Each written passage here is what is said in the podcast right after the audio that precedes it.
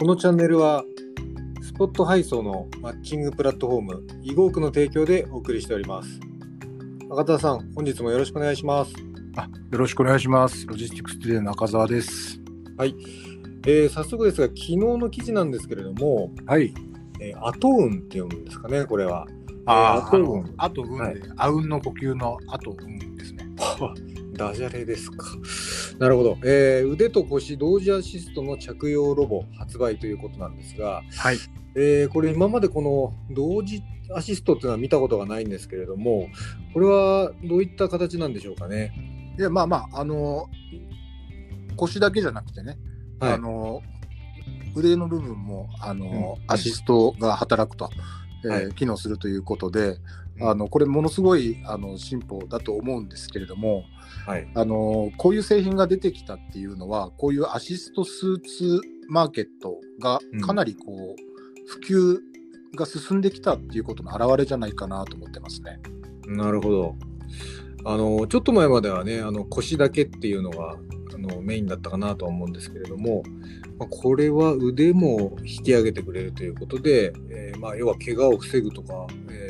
ろんな人が使えるとか、そういった形なんでしょうかね。まあそうですねあのやっぱり、えー利用者が増えてくるとニーズも多様化してくるので、はい。えー、と従来のアシストスーツよりもあの、こういうふうにこうなんていうのかな、えーよりこう高機能になっていくものも出てくるし逆に、あのよりシンプルなあのアシストスーツというかアシスト機能の、えー製品なんかも増えてくると思うので、まあ、あのかなりこう選択肢が増えてくるという意味で、えー、と物流企業で導入迷ってるところっていうのは今いろんなあのジャンルから選べるからちょっと検討してもいいかもしれないですよね。なるほど。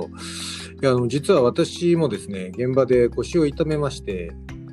えーもうずいぶん長いこと腰痛を持っているんですけれどもあ、まあその時にあったらよかったなって思う反面、はいえーこれってその当然配送する時は使えないと思うんですね、まだね。でやっぱりそう、庫内作業にはいいんですけど、配送には合わないということで、なるほど。えーその辺が、まあ、今後の課題なのかなって思うのと、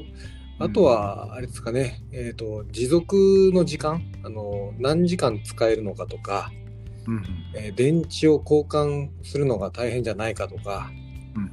この辺がポイントになってくるような気がしておりますが、いかがでしょう？うんそうですね、まあ、バッテリーの課題っていうのは、まあ、あのパソコンもそうだし、スマートフォンもそうだし、いろんなあの電気使う製品っていうのが、えー、と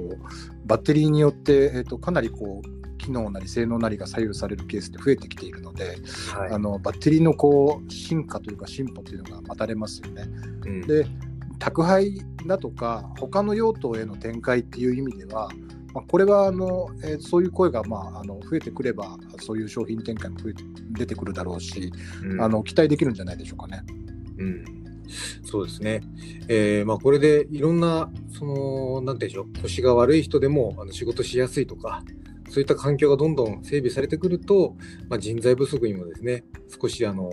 助けになるんじゃないかなと思う次第です。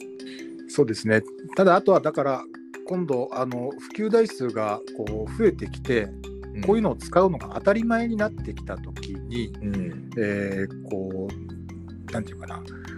強制的にあの着用させるみたいなことになってくると別の新しい新たな問題があの出てくるかもしれないのでその辺はまだコンセンサスができているとは言えないと思うんですよね。そのあたりにも、まあ、あらかじめこう、えー配慮しながら導入できたらまあいいですよね。うん、なるほど。ありがとうございます。あの、今日もよく理解できました。ありがとうございます。はい、ありがとうございます。失礼します。あ